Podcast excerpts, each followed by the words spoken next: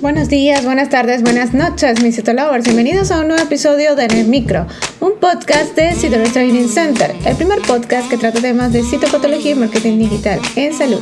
Quien les habla el día de hoy, Dai García, certificado de locución 59144. Hoy vamos a hablar de los miomas uterinos. Comencemos. Bienvenidos a En el Micro, un podcast de Citolovers Training Center.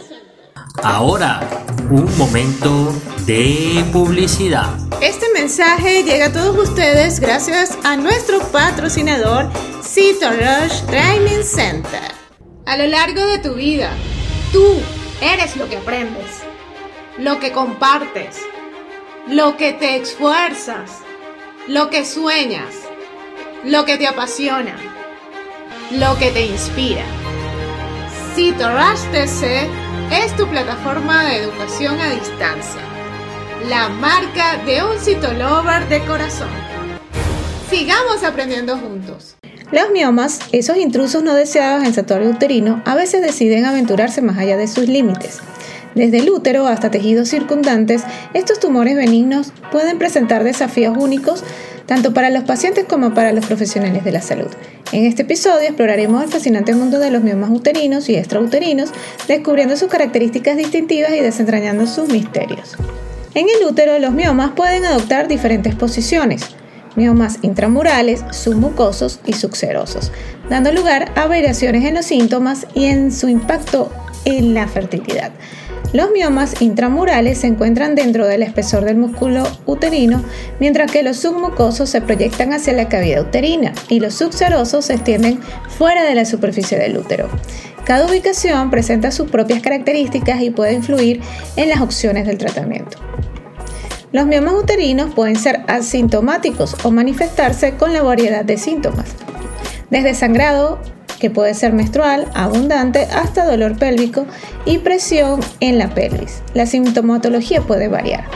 Al migrar hacia tejidos extrauterinos, los miomas pueden causar molestias adicionales, como dolor abdominal o cambios en la función de los órganos adyacentes.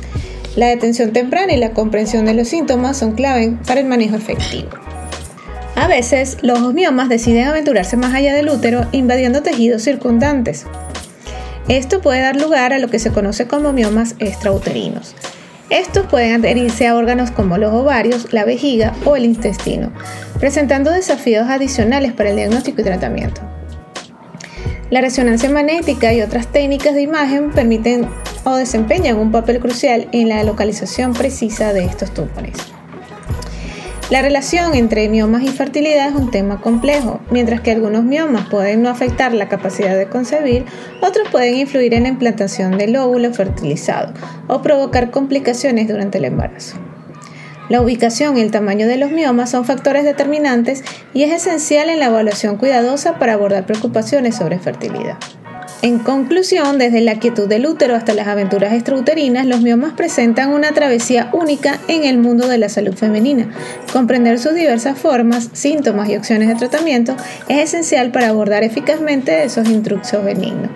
Así que si te encuentras en esta encrucijada, recuerda que estar armado de conocimiento es la clave para navegar en el complejo laberinto de los miomas. Y si te gustó en el micro, la mejor manera de apoyarnos es que compartas este podcast con tus amigos. Puedes escucharnos en cualquiera de las plataformas digitales disponibles como Spotify, iTunes o Google Podcast.